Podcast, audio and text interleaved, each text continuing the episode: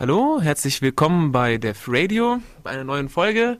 Unser Thema heute sind die Web Applications. Ich weiß nicht, ob wir es gestern, äh, ob wir es vor zwei Wochen schon angedeutet haben.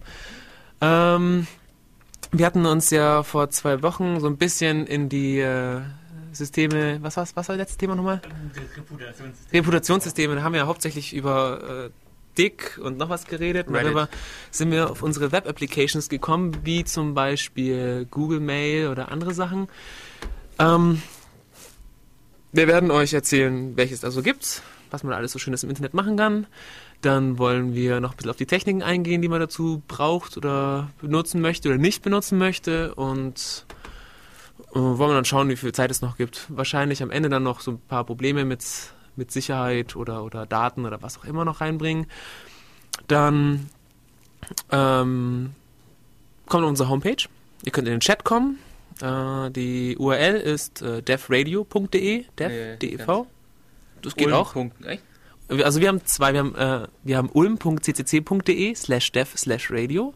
Das äh, slash dev slash radio deutet ihr auf das, auf das äh, Unix-Device hin sozusagen. Und äh, weil das so, so viel zu chippen ist, haben wir auch äh, einmal ähm, dieses äh, Dev Radio angelegt, damit es einfach schneller zu tippen ist. Genau. Kommt rein, klickt auf Link, äh, klickt auf Chat, meine ich, dann könnt ihr chatten. Auf der Seite findet ihr auch unsere Telefonnummer ähm, und auch den Stream, falls ihr uns noch nicht hören könnt. Tipp. Genau. Äh, was noch? Im Studio, falls ich es noch nicht gesagt habe, äh, sind der Mike Hi. wieder. Ähm, Christine? Du, Christine, Entschuldigung. und der Benny und natürlich ich, der Mev. Hallo.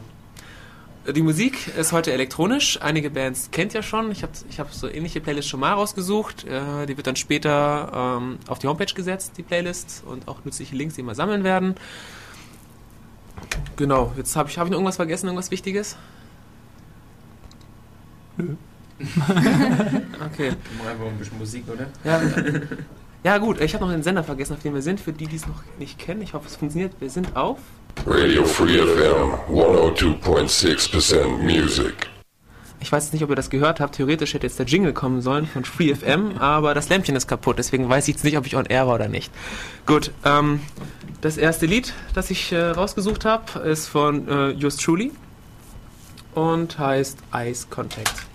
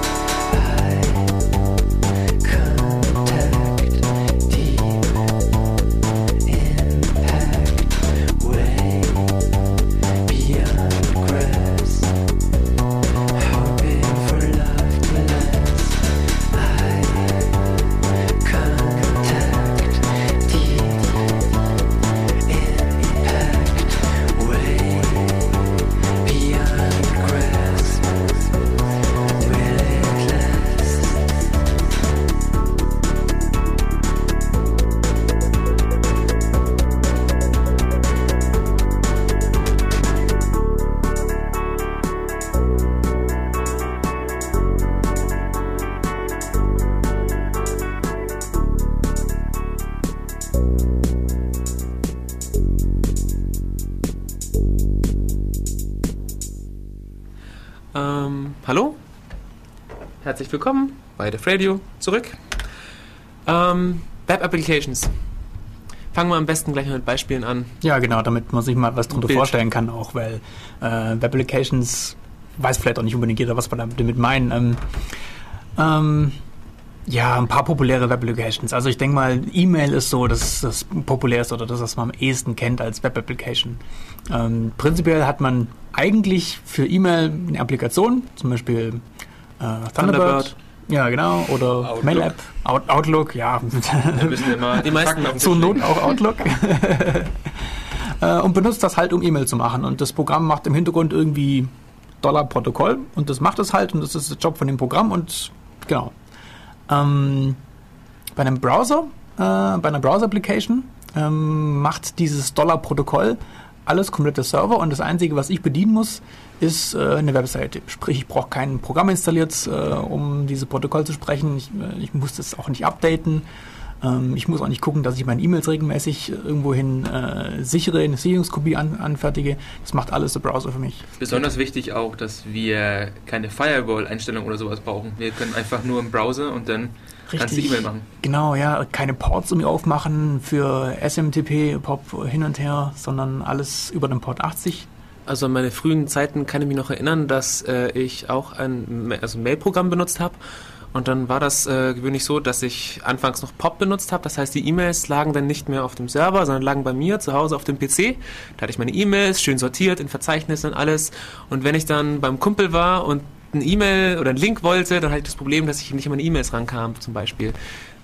Später, als ich dann auf IMAP umgestiegen bin, war das dann geschickt, dann lagen die E-Mails auf dem Server, aber dann war es dann auch so, dass du, um, dein, um, um an deine E-Mails zu kommen, erstmal ein E-Mail-Programm installieren musst, dann musst du deinen Account eintragen, musst dein Passwort hereintippen und keine Ahnung was und alles einstellen, bis du dann überhaupt auf deine E-Mails zugreifen kannst. Und dadurch, dass ich das E-Mail-Programm im Browser habe, kann ich überall, wo ich bin, mal kurz eine E-Mails checken, E-Mails schreiben und das war's dann. Das ist relativ angenehm. Ja, das gut. macht halt alles der Server. Na gut, du musst aber ja trotzdem eine Internetverbindung haben und das Ja, war die ja... muss ich immer haben. Und damals, als du jung warst, da gab es das wahrscheinlich noch gar nicht. Ja, stimmt. Es kommt dazu, dass, dass man früher lahmes Internet hatte und für E-Mails checken schon mal eine Viertelstunde gebraucht hat. Ja, wenn man sich an die Zeit noch erinnern kann. Und du hattest auch eher mal dein Notebook dabei, als dass du überall Internet hattest. Ja, das kommt dazu, aber heutzutage hat keine Ahnung, jeder Zehnte vielleicht kein Internet. Und äh, normaler ein Standard ist eigentlich schon fetten DSL-Leitungen, wo man sich über ein paar Megabyte mal keine Probleme macht. Man ist sowieso dauerhaft im Internet. Stand, also on demand eigentlich, gehst, checkst mal kurz, musst nicht erst online gehen und das ist ganz angenehm. Das, das Prinzip, das hinter diesen Dingern drinsteckt, ist, ist äh, übrigens das äh, Thin-Client-Prinzip hinter den E-Mails checken. Äh, weil, du- vorhin gesagt hast, der Server macht alles. Ähm, ähm, der Gedanke ist der, das gab es auch schon mal als komplette PC-Lösungen sozusagen, dass man ähm, für seinen Kram, den man machen möchte, für seine Arbeit, nichts braucht. Wie, wie ein Terminal sozusagen. Man hat einen Computer, der hat einen Bildschirm, der hat eine Tastatur. Ich muss mich um nichts kümmern. Alles, was ich arbeiten möchte, liegt irgendwo auf dem Server nach, kümmert sich um mich. Und so ähnlich funktioniert es auch mit dem Browser. Das heißt, der Browser kann prinzipiell nur Bilder anzeigen und Text entgegennehmen. Ein paar einfache Sachen. Also anfangs hat er, glaube ich, auch gar nicht mehr gemacht. Und ähm, der, der ganze Prozess mit E-Mails abrufen, keine Ahnung was, läuft eigentlich auf dem Server und ich krieg sozusagen nur die Bilder geschickt. Wobei das inzwischen nicht mehr so. Also der, inzwischen machen die Browser mehr. Aber da kommen wir vielleicht dann beim Technischen drauf, würde ich sagen. Ja, aber vom Prinzip her hast du vollkommen recht, richtig. Ähm, das, das erlebt also quasi gerade eine Renaissance. Im Prinzip ist es ja oft so, dass wir das alles schon mal irgendwie in irgendeiner Form schon mal hatten. Ähm, und diese ganze Web 2.0 Geschichte, na okay, Web, na, oder sagen wir, ja, bleiben wir bei Browser-Apps. Diese Browser-Apps sind tatsächlich äh, die moderne Ausprägung von diesen Thin Client-Konzepten. Das kann man durchaus so vertreten, ja. Also vor, vor dem Boom, äh, wie, von dem Crash, wie hieß der nochmal? Der, dieser Bubble, Internet Bubble. In, Internet Bubble. Dotcom-Bubble oder so. Äh, ja, Dotcom, Bubble, genau, genau, die Dotcom-Krise. Da gab es ja auch, auch diese, diese Thin Clients, so ganz kleine Laptop, äh, ganz Ja. kleine Desktops, die, glaube ich, nicht mal eine Festplatte oder Citrix oder, zum Beispiel. Ich weiß nicht mehr Oder? genau. Citrix-Lösung, wo man Also- halt einfach nur bootet, man hat RAM büschen und dann macht man halt alles auf diesem Terminal-Server, der von Citrix gesponsert ist oder so. Ja, also die Thin Clients, die ich so kenne, sind eher so diese Sun-Geschichten aus Mitte der 90er, wo sie so kleine Boxen verkaufen wollten und dann irgendwo dahinter noch ein großer Server steht. Oder im Prinzip selbst bis hin zu den Anfängen von X, dass man irgendwo halt nur X-Clients hat. Ja, die Terminals halt, Richtig. was irgendwie so ein Mainframe oder sowas. Genau, genau, alles. richtig. Das sind immer so Wellen, in denen es wiederkommt. Äh, ich hatte mal was von der Apokalypse der zwei Elefanten gelesen. Ich krieg's mal nicht hin. Der, der, der, ich weiß, dass der Mirks, äh, ihr könnt euch sicher noch erinnern, äh, Moderator von uns, der Radio, der leider jetzt in Regensburg ist, ähm, der hat mal irgendwas gelernt zu irgendeiner Vorlesung. Ich weiß nicht mehr, da gab es die Apokalypse der zwei Ele Elefanten. Das beschreibt quasi das Prinzip, dass. Ähm, das dahinter steht, wenn irgendwie eine, eine Technik entwickelt wird. Das heißt, zuerst wird sie entwickelt, irgendwie in der Uni oder so, hat so einen, so einen kleinen, kleinen Boom, sage ich mal, und ähm, ist noch unausgereift, keine Ahnung, wird nicht richtig aufgegriffen, die Welt ist noch nicht bereit dafür, geht wieder Popularität wieder runter.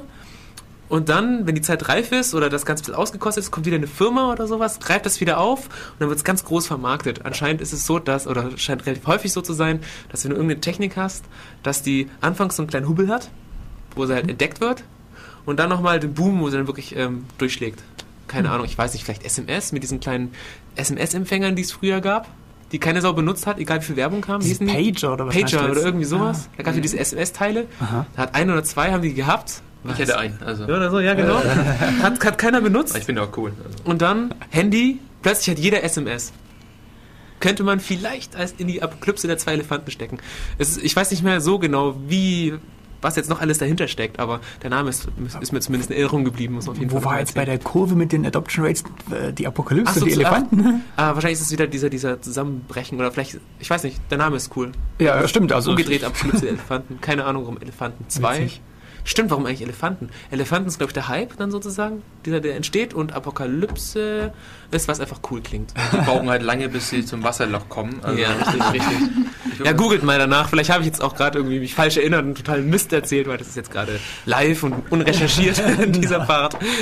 Wir schweifen auch sowieso ab. Also, also Mirks, falls du jetzt gerade irgendwie, falls jetzt irgendwie Nackenhaare zu Berge stehen oder so, weil ich irgendeinen Müll erzählt habe, dann kannst du gerne in den Chat kommen und äh, uns kritisieren. uns anrufen. Anrufen, ja. Ähm, okay, wieder, wieder zurück zu den Thin-Clients oder zu den Browsern. Genau, Oder besser gesagt zu den Beispielen. Können wir Zu- Ja, genau. Wir wollten ja schon ein paar Beispiele geben für Browser-Applications, richtig.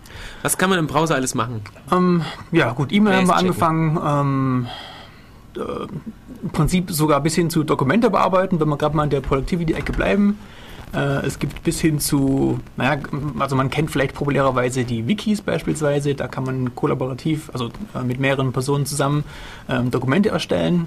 Ähm, das läuft in der Regel dann so, dass man so merkwürdige Wiki-Markup schreiben muss. Es gibt aber Projekte bis hin zu ganzen mehr oder weniger Office-Programmen, die man dann im Browser äh, benutzen kann. Da gibt es dann ganz tolle äh, JavaScript-Toolbars, äh, mit denen man dann WYSIWYG ähnlich, oh Gott, oh, Bingo. Bullshit! Okay. ähm, ähm, mit dem man sich ja mehr oder weniger ein komplettes, äh, eine komplette Arbeitsumgebung für ähm, Textverarbeitung ähm, zusammenschustern kann in dem Browserfenster. Bei einigen ähm, Wikis habe ich das gesehen, wenn man Artikel schreiben möchte, oder gerade gesagt, besser gesagt bei Content-Management-Systemen, Mhm. dass man dann eben nicht diesen, diesen Wiki-Code oder BB-Code, der wieder heißt, dass man den tippen muss und sich merken muss, so B ist für Bowls und, und LL für Link oder keine Mhm. Ahnung was wie, dass man einfach wie gewohnt in, in Open Office, wie, wie in Open Office eine, eine Leiste hat, wo man Schrift auswählen kann, wo man Fett machen kann, Farbe auswählen kann und die Schrift unglaublich groß und blinkend machen und alles, was man halt haben möchte, Bilder einfügen, dass man eben dann diese Taste drückt und wird entsprechend dann der Code eingefügt, beziehungsweise sieht dann so aus, wie du willst und das ist wie gewohnt zu benutzen. Ähm, Ich habe aber die Erinnerung, dass es unglaublich langsam war, aber es ist inzwischen sicher besser geworden, weil das Internet noch mal schneller wird und die Rechner Ja, immer das, schneller. das liegt oft an den JavaScript-Interpretern in den Browsern. Ähm, da müssen wir am Schluss mal mit Technik dazukommen, was sich da tut. Also da ist eventuell Hoffnung, dass es in näherer Zukunft oder in mittlerer Zukunft äh, ähm, schnellere JavaScript-Engines geben wird, um dann gerade speziell solche Sachen zu beschleunigen. Ähm, weiß einer von euch eine Adresse von, so, von solchen Online-Office-Paketen? ich dachte, Google Simra. Office gibt's. Stimmt, die Google Apps, ja, die haben sowas. Und Richtig. Google hat sogar ein ganz lustiges Feature in seiner Excel-Applikation, in seinem Excel-Klon, dass Mhm. du sagen kannst, ähm, bei Excel gibt es ja immer Gleichheitszeichen, if, das ist eine Funktion, gibt nimmt halt drei Parameter an. Mhm. Und Google hatte eine, nennt sich Google Lookup, nimmt als ersten Parameter zum Beispiel eine Stadt und als zweites ein Attribut. Und du sagen kannst zum Beispiel ähm, Google Lookup Berlin, Komma, Einwohnereinzahl. Dann kannst du zurück, wie viele Einwohner in Berlin sind. Ja, cool. Das ist echt heftig. Übel. Also, das ist- Witzig. Ähm, Im Chat hieß gerade Google Writely. Heißt das so? Writely. Vielleicht? Writely? Das ist, glaube ich, die Textverarbeitung. Kann das sein? Ja, anscheinend schon. Also von Alu gemeint. Ja. Scheint schon die Textverarbeitung zu sein, für die, die danach googeln wollen, wie Ja. das Ding heißt. Aber was viel wichtiger ist, ähm, oder was gerade die initiale Frage war, wie viele, was für Applikationen gibt es? Was für Applikationen gibt es eigentlich nicht online? Was ist nur momentan genutzt und äh, was ist eigentlich schon da, aber wieder halt mit den zwei Elefanten, ähm, nur nicht äh, in der wirklichen Welt auch schon äh, verbreitet. Naja. Also Oh. ich meine, O- ähm, Opera oder sonstige Browser, die können mittlerweile äh, sonstige können Filme abspielen oder sonst was. Oder es gibt zum Beispiel Smalltalk-Umgebungen, die in JavaScript äh, implementiert sind. Du kannst eigentlich mittlerweile Es- alles im Browser es gibt machen. ganze Also, Betriebssysteme, die, die in, in Java implementiert sind, die im Browser JavaScript, laufen. Es ja. gibt, ich habe auch SSH gefunden, das du im Browser benutzen kannst. Ich habe ähm, ein Passwortmanagement gefunden, das man, das man im Browser benutzen kann. Da kannst du dich ein, einmelden, deine Passwörter denen geben, die machen One-Time-Pads und sowas, hast eine Passphrase und die verbinden sich dann, also du sagst nur, hey, verbind dich mal mit dem den Server und dann geben die dafür das Passwort an und tun dich irgendwie forwarden oder irgendwie so, dass du ne- im Browser dein Passwort nicht eingeben musst, beziehungsweise deine Passwörter auch immer dabei hast. Äh, ich habe mir das aufgeschrieben, aber weil, das, weil auf dem Zettel so wenig drauf stand, habe ich den Zettel zu Hause gelassen. Ähm, ich werde dann, wie ich zu Hause bin, den Link Ich glaube, eins von diesen heißt WebOS, glaube ich. Die simulieren dann. UOS. Oder U, ja. UOS ist definitiv äh, so ein System. Die simulieren eine komplette Arbeitsumgebung, einen kompletten Desktop mit mehreren Programmen, die dann in diesem Desktop drin sind und Dateien, die man da hin und her verschieben kann. Das ist kein Betriebssystem. Das kommt dann so auf eine Betriebssystemdefinition an. Es gibt da einen ganz tollen Quote von, ein ganz tolles Zitat, Bingo, ein ganz tolles Zitat von einem der Netscape-Leute. Die hatten Ende der 90er schon äh, in ihren großen Halbzeiten proklamiert, ja, eigentlich ist ein Betriebssystem völliger Humbug. Das ist nur ein Haufen schlecht debuggter Treiber für irgendwelche blöden Geräte. Das Einzige, was wirklich Sinn macht, womit man dann arbeiten kann, ist ja der Browser. Und in dem Browser laufen dann die ganzen Programme, mit denen man wirklich arbeiten möchte. Und ein Betriebssystem braucht man eigentlich gar nicht, weil ein Betriebssystem, wie gesagt, sind nur ein Haufen Treiber. Nichts Sinnvolles, womit man arbeiten kann und irgendwie ja, was Produktives anstellen kann. Ja, gut, ich weiß jetzt nicht, ob das alles so stimmt. Also, ich meine, es gibt ja definitiv, es gibt ja Systeme, die einen Linux-Kernel haben und alles, was drüber läuft, ist halt ein Emacs oder so. Oder es gibt ein Init und was der spawnt, ist halt einfach nur ein Perl mit seinen ganzen Tools. Also, du kannst es schon so sehen, dass ein Betriebssystem ist am Ende eigentlich nur eine Ansammlung von Treibern, damit das Ding überhaupt bootet und dann, dass du vielleicht eine grafische Oberfläche hast und alles, was da, was da drin läuft, also User Space, ist eigentlich ja, nicht Betriebssystem, aber es gehört ja dazu. Ich meine, Ja. also es ist, das ist das, was ein Rechner eigentlich definiert, weil ein Betriebssystem alleine äh, bringt dir überhaupt nichts, weil du So. kannst ja nichts machen, wenn Applikationen fehlen. Mhm. Deswegen, äh, man kann halt schon so sehen, dass der, wo das, der Browser alles macht, ist halt immer dieses, das, sind wir nur zu konservativ oder ist es einfach noch nicht so weit, dass es... Ja, also es ist, es, ja, wir müssen natürlich dann auch noch erzählen, was sich nicht eignet für einen Browser. Aber im Prinzip, ja, also ich denke auch, man kann es vertreten, dass ein Betriebssystem nur ein Haufen Treiber ist und die Anwendungen, naja, halt nichts mit dem Naja, Betriebssystem zu tun haben, außer dass sie die APIs benutzen. Also ich glaube, darüber muss man nicht diskutieren, ob jetzt Anwendungen zum Betriebssystem gehören oder nicht, weil die Grenzen sind A, sicher auch schleichend. Also es gibt auch Grauzonen und B, ist das, ist das alles nur äh, Wortgewiege und das braucht Akademischer Schnickschnack. Ich meine, sonst, sonst kann man auch nicht sagen, ich, ich benutze Linux als Betriebssystem, sondern, na doch, ja, oder Nein, man kann, man kann Linux-Kernel. ja, Das genau, genau, GNU? Linux und solche ja, Sachen. Also Das Betriebssystem ja dann wenn man, wenn, man, wenn man sagt, ich benutze Linux, dann meint man eben auch, dass man die Programme damit benutzt. Zum Beispiel in so einem Betriebssystem können die Programme dazu. Kommt darauf an, wen du redest. Ja, also manchmal gibt es Leute, die, da musst du das äh, sagen, GNU slash Linux slash Xorg slash äh, Emacs slash sonst was. Also, wie- wie gesagt. Äh, Ähm, Wir schweifen was, schon wieder was ab. nicht, Ja. was, was ich bis jetzt noch nicht gesehen hatte als, als Browser-Application, Ja? äh, wäre ein Browser, ehrlich gesagt. ich glaube, bei UUS hat das. Also, Hat er einen eigenen Browser. ich glaube, der hat einen eigenen Browser dazu. Ähm, wollen wir noch kurz Musik spielen? Ja. Einfach so? Okay. Leute, ein bisschen- reden bisschen- lang, ja. Dann, dann können wir noch, können wir noch äh, wenn die Musik läuft, dann weiter überlegen, was man noch alles im Browser machen kann. Oder besser gesagt, nicht machen kann. Ähm, das nächste Lied, das ich äh, rausgesucht habe, habe ich schon öfter gespielt, glaube ich. Das ist ein ganz nettes Album von This Mess Is Mine. Äh, das Album heißt The Weekend EP, findet man auch noch auf Archive.org. Da hat einer, der eigentlich sonst ähm, GEMA-Musik macht, äh, und am Wochenende mal ein Creative Commons Album aufgelegt, das eigentlich ganz, ganz angenehm ist. Ich glaube, die Musikrichtung nennt sich irgendwie Indie-Tronic oder so eine Art. Ähm, auf jeden Fall, ähm, hier habt ihr This Mess Is Mine. Äh, I have an element, äh, elephant in my pocket.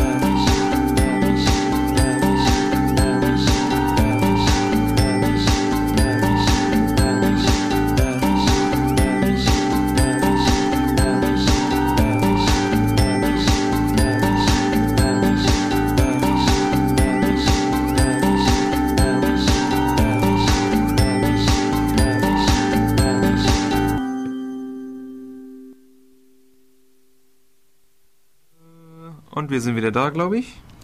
So, jetzt auf jeden Fall. Hallo. Ja, wir wollten noch weiter erzählen von was es sonst noch gibt. Ähm, und äh, Mike hat gerade angesprochen, es gibt ja so ein schönes Programm, das nennt sich DebbleDB. Ja. DebbleDB, noch nie gehört. DebbleDB äh, ist eine Art Excel slash Datenbank slash Web 2.0 slash ähm, Bingo. Und was lustiger an DebbleDB ist anscheinend, das ist nicht ähm, komplett anders als alle anderen Web-Applikationen, weil es wirklich versucht, eine Applikation darzustellen und nicht einfach nur irgendwas ähm, drauf zu emulieren, weil HTML, kennt ihr ja, ist eigentlich stateless und DebbleDB ähm, ist stateful. Was es jetzt so viel heißt, ist äh, erstmal egal, könnt ihr ja googeln, ne? Oder so, oder Technik später. Technik. Ähm, auf jeden Fall, DebbleDB ähm, emuliert halt ein Excel slash Datenbank-Modell, deswegen du kannst einfach nur jetzt dein Excel ähm, Spreadsheet nehmen, Copy-Paste in den Daten, die einfügen. Das ist eigentlich nur, das ist nur ein Copy-Paste, mehr ist es nicht. Und dann ähm, ähm, passt DebbleDB den Input und macht daraus gleich äh, ein Spreadsheet, nur halt online.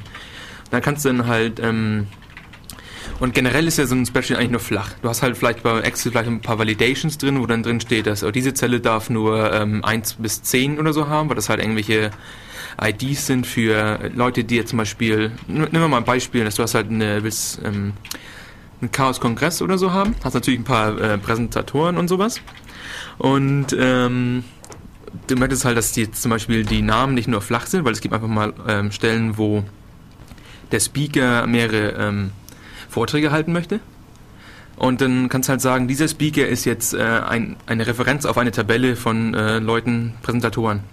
Und an der Stelle hast du dann schon irgendwie so ein bisschen relationales Modell aufgebaut, dass du halt äh, sagen kannst, ich nehme jetzt, ich glaube, die beste Analogie ist einfach nur, ähm, wenn ihr Excel kennt, gibt es diese Autofilter. Du kannst halt sagen, dass äh, in dieser, dieser Spalte sind jetzt Präsentatorennamen und dann suchst du dir halt aus, klick ähm, Peter Hansen. Er ist jetzt der Speaker. Und siehst du halt alle Rows, äh, wo Peter Hansen ähm, Was ist denn Peter Hansen für ein Name?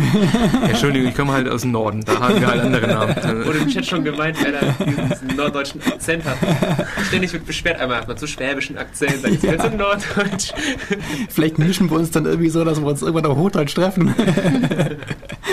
Was ist denn hier so ein Name, den ich jetzt hier im Süden nutzen sollte dafür? Äh, Peter Häberle. Herbele. Ich glaube nicht, dass Hebele zu irgendwelchen äh, technischen Vorträgen geht. Das man. Der Mustermann war ja schon wieder Hochdeutsch. Das machen wir hier nicht. Wollten noch Hochdeutsch machen. Nimm, nimm Hansen. Hansen okay. Okay.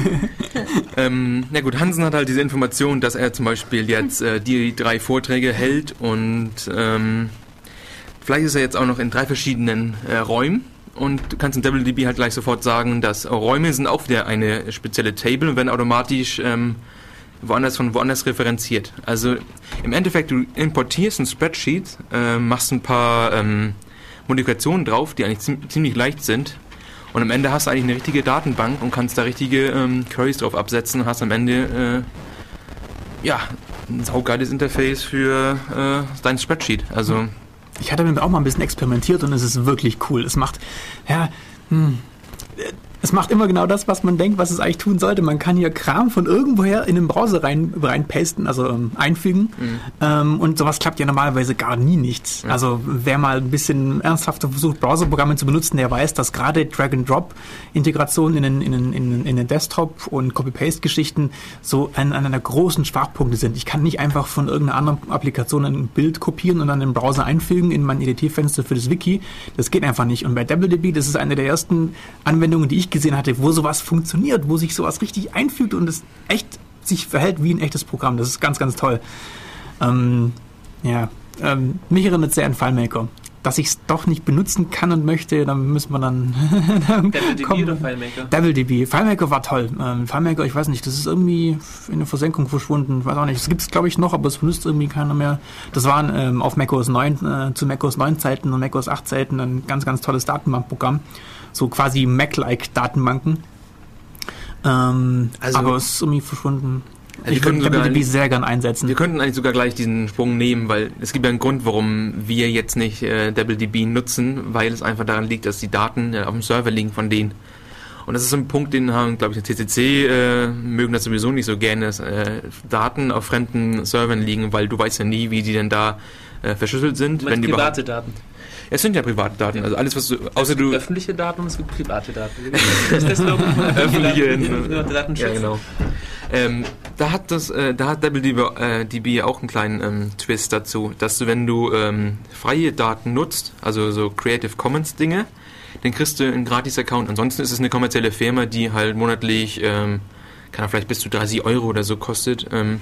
Ähm, aber wenn du jetzt so ähm, freie Daten hast und ähm, es geht einfach nur um äh, Creative äh, Commons Daten, dann kannst du halt einfach gratis das Teil nutzen. Freie Daten ist irgendwie cool, so befreite Daten. ähm, Ja, keine Ahnung, UNESCO-Daten oder irgendwie sonst was, dass du irgendwie äh, versuchst äh, aufzubereiten, dass dann jeder irgendwas äh, sehen kann oder so. Wobei dann wieder andere Sachen anfallen, wie welche freien Daten stelle ich denn zur Verfügung, ähm, können damit wieder Profile erstellt werden, wo gehen die Profile hin, zum Beispiel ähm, StudiVZ sind ja auch meine Daten bei denen auf dem Server und die können Leute einsehen und das sind auch eigentlich eigentlich öffentliche Daten. Ah, okay, ja. Zumindest so muss jeder wissen, dass was die ich Daten. studiere vielleicht, was ich Ja, im Ja gut, aber sie sind ja im Essenz, Okay, äh, sind okay. sie ja eigentlich private Daten, das Das sind sind äh, privaten private zur Daten. Sind Person. private Ich meine, was ich jetzt so meinte von Daten, die jetzt äh, frei sind, sind so zum Beispiel, ja, wie viele Wo- Einwohner hat die und die Stadt oder Ja, wie viele ähm, ja, Kindstote gibt es in der und dem Haus oder, oder wie ähm, auch immer. Also. Da gibt es ein paar ganz tolle ähm, ähm, Webseiten.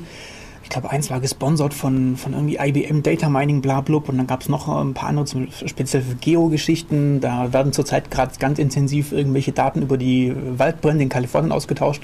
Das sind Seiten, die kümmern sich speziell darum, öffentliche Daten aufzubereiten, damit man mit denen arbeiten kann lassen oder um die zu visualisieren. Und da sind ein paar ganz tolle Projekte dabei. Das ist richtig, richtig, richtig schön. Schick. Aber die Trennung ist halt wirklich, äh, das sind Daten, die wirklich absichtlich öffentlich gemacht werden sollen. Und während bei solchen Anwendungen, ähm, hier Facebook äh, und WDB, das sind Daten, die eigentlich nicht für die Öffentlichkeit gedacht sind. Es Das sind meine Daten. bei, bei Web-Applikationen nicht anders machen. Habe ich ein Programm auf meinem Computer, dann sind die Daten auf meinem Computer.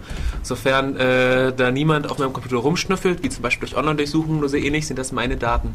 Sobald ich aber irgendwie dieses Thin-Client-Modell, sag ich jetzt nochmal, Mhm. Bingo, zu benutzen, dann ist es so, dass ich halt das Programm nicht auf meinem Computer habe. Es liegt auf einem fremden Rechner, auf einem Server.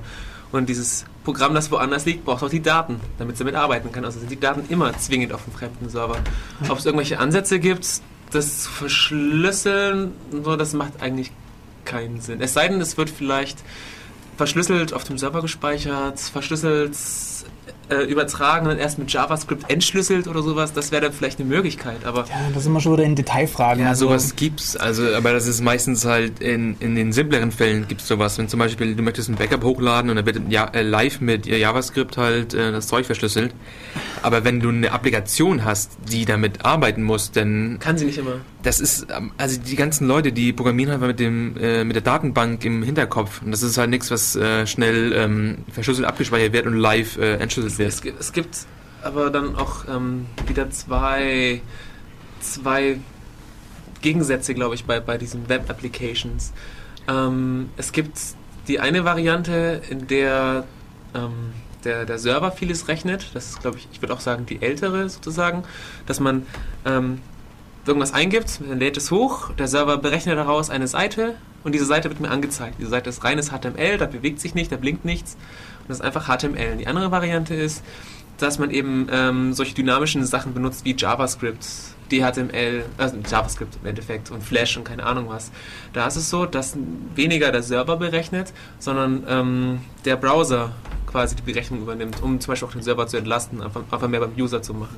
Das ist die andere Variante. Und wenn zum Beispiel die Applikation als Mailprogramm auf dem Server komplett läuft und ich kriege nur die HTML-Seiten, dann lässt sich das nicht machen mit Verschlüsseln und so weiter. Aber sollte die Applikation eher als JavaScript bei mir laufen, dann ist das schon eher machbar. Allerdings. ob ich jetzt JavaScript so weit vertrauen würde, das ist dann ja, zum Beispiel jetzt nur, aber Ja. bevor ich äh, ein, ein Programm auf meinem Rechner mit JavaScript ausführe, möchte ich dann doch lieber wieder die Binary bei mir haben, ehrlich gesagt, weil Also vielleicht kann man es am besten äh, festmachen an dem Beispiel E-Mail. Ähm, bei E-Mail ist es im Prinzip so, dass ich da sowohl öffentliche als auch private E-Mails äh, durchschicken möchte. Mhm. Und genau dieses Problem hat sich auch schon in der Praxis mehrfach gestellt, nämlich dass ich bei den ganzen Online-E-Mail-Portalen ähm, ja meine E-Mails durch die ganze Welt schicken kann und äh, es wird mir auch versprochen, dass dann unterwegs beispielsweise TLS eingesetzt wird, dass also der Transport zwischen E-Mail-Servern verschlüsselt wird und das man kann ja auch durchaus, kann. das kann auch durchaus sein, genau, man kann es halt nicht nachprüfen. Oder dass die E-Mails bei äh, auf den Backends beim Provider alle verschlüsselt äh, abgelegt werden, kann auch sein, aber naja, auch nicht durchgehen, weil irgendwie verarbeiten muss das, das Server ja auch. Also irgendwo ist es dann doch mal wieder dechiffrierbar auf den Servern. Das ist alles merkwürdig.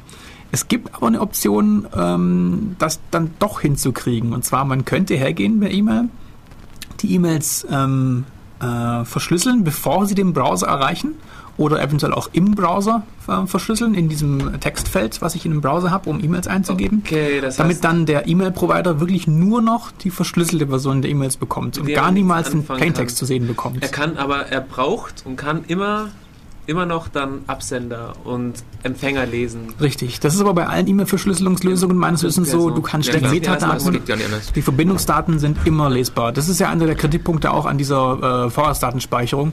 Ähm, beziehungsweise, ja, und das schweift man schon wieder ab. Also nur ganz kurz zusammenfasst. Ähm, der Gesetzgeber argumentiert, ja, wir können ja deine E-Mails nicht angucken, also wir können nicht reingucken, deine E-Mails bei der Vorratsdatenspeicherung. Wir gucken uns nur die Protokolldaten drumherum an, also Betreffzeile und an wen es geschickt wurde, zu welchem Zeitpunkt, Ja. von wem, etc. Aber das sind aber wirklich trotzdem relevante Daten. Ja, um zu sehen, ob du mit irgendwelchen Terrornetzen Kontakt hast. Ja, und- Terrorzellen. Ja, ich meine, Traffic Analysis ist ein riesengroßes Thema und da kannst Ja. du so viele Daten rausziehen, das ist, kann man sich gar nicht vorstellen, Ja, wenn man jetzt ja. nicht damit sich beschäftigt.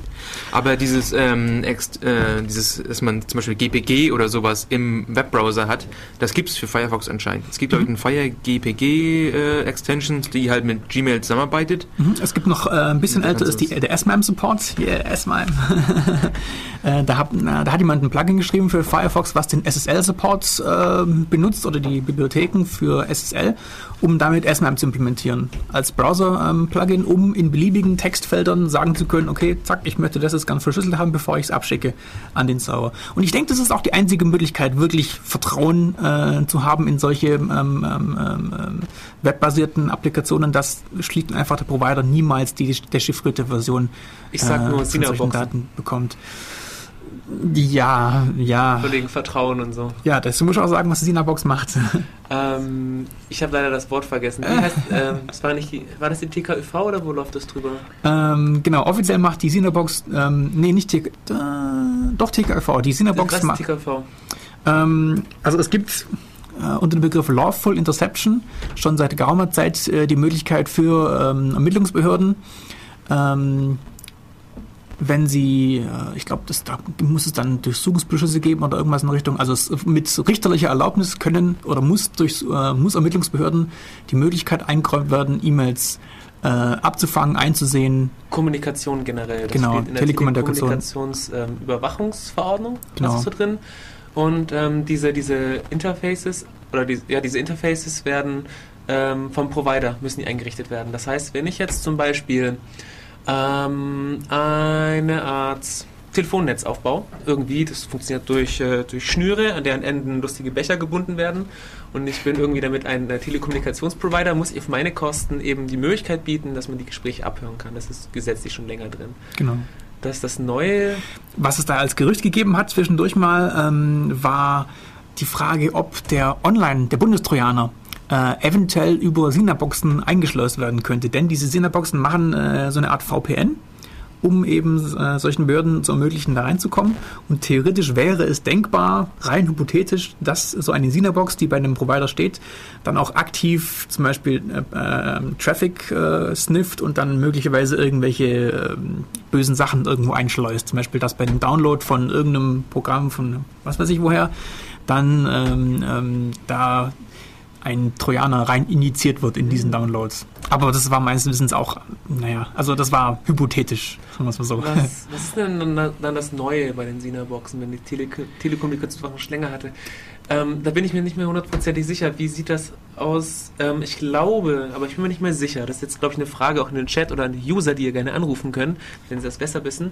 Ähm, ich glaube, das Neue war, dass der Provider nicht mitbekommt, wenn da abgehört wird. Kann das sein? Das kann sein. Normalerweise muss, muss, muss, der, muss der Provider das ja aktivieren, da- das Mitschneiden. Bei den SIDA-Boxen liegt das dann, glaube ich, nur beim BKA. Dann das kann das nach Belieben an- und ausschalten und der Provider hat dann da bei dem Transfer keine Ahnung. Kann das sein? Da kann ich jetzt gar nichts. Ah. Das ist immer das Problem, wenn man dann abschweift, dann Ja, ist genau. das, äh, total unüberbereitet, dann muss er immer aus dem, aus dem Halbwissen heraus. Ähm, Dann lass uns doch einfach zurückkehren so zum eigentlichen Ja, Thema, es- dann kennen es- wir uns ja besser aus. oder wir können Musik spielen, ist natürlich auch eine Möglichkeit. Sollen wir das wirklich? Ich hatte noch mal ganz kurz äh, wegen diesen serverbasierten Sachen. Wir haben halt ein Problem, dass die ganzen Protokolle und so, die sind halt alle ja, erfunden oder entdeckt worden oder wie auch immer, als es noch gar nicht diese Gefahr gab, die wir eigentlich heute sehen, dass Leute mitschneiden und mithören. Weil früher wollten wir es eigentlich nur, dass wir miteinander reden können und dann waren wir glücklich, wenn das nicht alles, äh, wenn das funktioniert hat.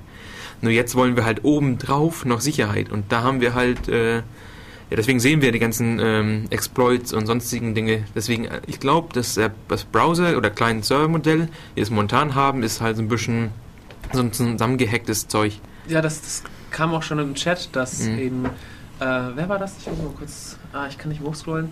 Ah, ich habe den Namen vergessen. Ah, Unix. Hat Mit J. Hat, Nee, mit mit. Y. Yo, wie Jo, du? jo. Nix. Jo, Unit Der, heißt das, glaube ich. ja. ähm, der hat das auch ganz, ganz gut irgendwie zusammenfasst, dass er eben jetzt auch schon irgendwie mit HTML und JavaScript schon längere Zeit gearbeitet hat. Und das ist einfach nicht dafür ausgelegt, dass man serverbasierte Anwendungen schreibt.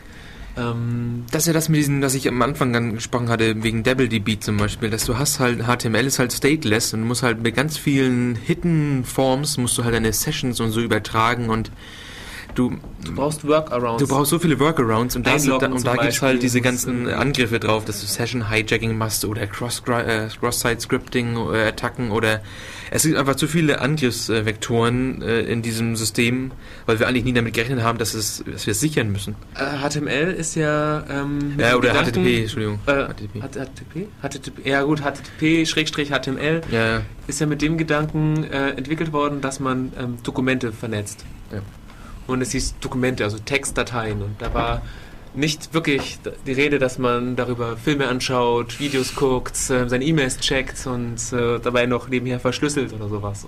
Oder einfach Programme ausführt. Das war einfach nie gedacht und es hat sich einfach entwickelt und ist so ein bisschen gewachsen. Natürlich werden die Standards auch verändert. Es gibt neue HTML-Versionen, wo ein bisschen angepasst wird, wo auf Standards geachtet wird und bla bla bla. Aber im Endeffekt ist es alles, wuchert das alles mal so vor sich hin. Gerade wenn es übermäßig benutzt wird. Ja. So, schon. Ja. Ähm, Wir wissen gerade nicht weiter, glaube ich, deswegen machen wir mal ein bisschen Musik. das, ähm, Oder? Ja, ja, genau. Ja, das, ähm, der, wir hatten klar. schon mal gespielt. Das war jemand, der äh, ein paar von seinen Liedern äh, uns über die den Link, den Link von seinen Liedern über die Radio-Mail-Liste geschickt hat. Äh, und zwar heißt er Chillheimer. Das Lied, das, ich, das wir rausgesucht haben, ist Happy Dexter. Ja, genau, hört's einfach mal rein. Dann machen wir mal an hier.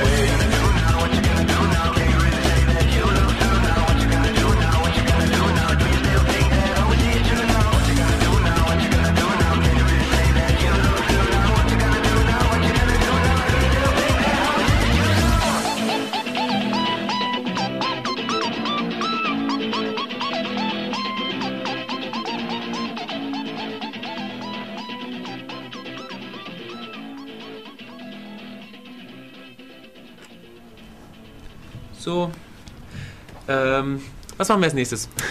Ähm, Browser Games, ne? Ja. Ja, genau. Nochmal ein hübsches Beispiel für äh, Anwendungen äh, in der Web- Web-Applikation. Wir hatten ja bisher hauptsächlich Productivity, also irgendwie, ja, wir machen mal tolle Anwendungen, wo dann irgendwas Sinnvolles bei rauskommt. Äh, man kann aber auch ähm, Spiele spielen äh, in dem Webbrowser. Und ähm, als Beispiel fallen mir da ein, zum Beispiel äh, Space Nations. Ähm, Äh, Inselkampf. Inselkampf, ja. Was noch? Äh, Galaxy Wars. Ja. Ist Steinzeitspiel. eins. Dieses eine, wie heißt denn das? das? ist- Was bei uns in der Uni ständig gespielt wird, Schrägstrich wurde. Und, und, nee. Noch. Huga, Huga, Huga, Huga. oder Huga. sowas. Keine Ahnung. Huga-Aga oder Immer was, was Aga-Uga jemand oder vielleicht irgend kennen könnte, so Online-Schach oder so. Ja, Online-Schach. Oder Online-Go. Habe ich noch nie gesehen. Die Ja, bisherigen Spiele, die wir genannt hatten, das sind alles ähm, Aufbausimulationen. Ich glaube, so kann man das am treffendsten beschreiben. Was hast du gesagt? Aufbausimulationen. Ja. Ähm, sprich, ich bekomme sich, Einen Planeten genau. Und baue da verschiedene Gebäude, hab Ressourcen und so. Mhm. Das ist ganz, da klickst du halt dann auf, ich möchte gerne eine, eine Sägemühle bauen, wie das Mhm. heißt. Und dann kriegst du jeden Tag, also wirklich Echtzeit jeden Tag, Das dann zehn Holz mehr und dafür kannst du dann ein Schiff bauen teilweise. irgendwann. Mhm. Ja. Und es gibt dann auch ein Universum. Entschuldigung, ich unterbreche. Darf ruhig. Darf ich weiter? Schon okay. Oder es gibt dann ein Universum äh, mit, mit 3D-Koordinaten, dein Planet ist irgendwo und dann kannst du jemanden anschreiben und sagen, hier, für so und so viel Tiberium kriegst du vier Holz oder so und dann kannst du halt, wenn du ein Schiff gebaut hast, das mit Tiberium oder Holz vollrahmen, dann kannst du es dem hinschicken. Das braucht dann teilweise zwei, drei Monate, bis das da ist. Tatsächlich zwei, drei Monate, wenn das Universum entsprechend groß ist und dann kriegst du die Lieferung zurück und Dann hast du aber ein schlechtes Schiff gebaut. Das musst du schon so bauen, dass es wenigstens in zwei, drei Tagen meine, da ist. wenn du einen Nicht gleich in Hyperraumantrieb ganzen brauchst und noch bei Segel bist, dann dauert es halt ein bisschen länger. Aber da haben sie wirklich aus den Noten eine. Tugend gemacht eigentlich. Denn bei diesen Browser-Geschichten ist es ja so, dass du wirklich Interaktivität, was man so aus den normalen Actionspielen am PC kennt, äh, nicht so richtig gut machen kannst. Aber durch diese, durch das Strecken von Zeit ähm, haben sie den Faktor im Prinzip komplett weggemacht. Äh, Du hast da zwar Interaktivität drin, aber nicht so äh, live in Echtzeit. Dadurch, dass äh, Ak Aktionen wirklich, weiß ich, so ein Schiff entladen, du, du bist doch da ein bisschen aktiv auch, so ein Schiff beladen, entladen, kann locker mal eine Stunde oder zwei dauern. Ja, hm. Und landen, auf dem Planeten landen, dauert auch noch mal zwei Stunden. Und das ist mit DSL, oder? Also, ja, genau. Naja, Das hat ja damit nichts zu tun, Wenn du weil musst es jedes wird schon schneller gehen wegen von der DSL-Geschwindigkeit her. Es gibt manchmal auch Speed-Server, wo dann die Geschwindigkeit Faktor 10 beschleunigt wird, dass du halt nicht mehr. Ich dachte jetzt eher wegen dem Ding Schiffladen, muss er ja wahrscheinlich je, jeden einzelnen Holzbalken äh, anklicken und dann rüberziehen Nee. oder so. Man kann schon einfach einen Haken bei Ausladen machen, dann lädt es auch alles aus. Weil es diese Spiele von ganz einfachen Texten gibt. So wie man klickt einfach auf Schiff bauen und dann steht da, sie haben drei Schiffe oder sowas. Es gibt auch welche, wo man dann die Schiffe dann sieht zum Beispiel und sie dann hin, hin und her klicken kann. Habe ich auch schon gesehen. Das ist dann ganz schnuckelig. Dann hast du dann so eine kleine Grafik eingeblendet und die refresht alle immer wieder mal und dann kannst du dann dein hör Schiff... mehr. Oh, Entschuldigung. Dann kannst du dein Schiff anklicken und auf ein anderes Feld ziehen oder sowas in der Art und dann bewegt sich das Schiff tatsächlich oder verschiedene Plugins. Es gibt schon ganz nette Online-Games und die machen auch sehr viel Spaß, weil da auch sehr viele Leute mitspielen. Also zum Beispiel äh, hatten wir da mal eine Sendung dazu, ich glaube äh, Morpok, Massive Multiplayer Online Roll Game Sendung, schon länger her vom Gieselbert, da hat er sicher einige Spiele besprochen. Auch die vielleicht einen extra kleinen brauchen. Das waren nicht nur Browser-Games. Es gibt auch welche, wo man sich mit Putty einloggt oder. Ja, Multi-User-Dungeons wahrscheinlich. Ja, das kann man auch. Richtig. Mats. Aber das ist ein anderes Thema. Ich schweife wieder ab. Da das gibt es aber Browser- auch im Browser. Also das, das ist halt Ja. einfach nur, du kannst halt ein Browser-Interface schreiben für einen Multi-User-Dungeon. Das ist jetzt nicht das Problem. Es ist halt, ist es an der Stelle noch eine Browser-Application oder ist es nur, dass der Browser, äh, ja, die Applikation ist oder der Client ist für den Server, der wieder woanders läuft. Ich weiß es jetzt nicht. Also das ist ja wieder so eine, eine Linie, die man wahrscheinlich nicht ziehen muss oder möchte oder weiß ich jetzt nicht. Soll. Ja, ich weiß es Soll. Auf jeden Fall, das ist eine Art, wie man Browser-Spiele machen kann. Diese statische Webseiten, wo man dann rumklickt und dann hast halt. Äh, und dann gibt es natürlich auch diese Flash-Spielchen, die alle lieben. Richtig, genau. Das, dann Ja, so. da gibt's so geile. ja, ja, wir müssen das unbedingt dann verlinken dann auf den Seiten. Zum Beispiel, wie hieß es, Tower, Tower Defense? Defense, oh, ja. ja. Oh hab, Weihnachtsmann werfen oder so. Das ist, das ist schon wieder ein Werbebanner. Das ist nicht gut. Nein, nein. ja, schlag den Monkey. Schlag Nein. den Affen. Ich habe ich hab auch schon StarCraft gesehen als Flash-Game. Zwar nicht nicht das komplette Spiel, aber so Theme, die Leute, die Sounds, Einheiten, meine ich.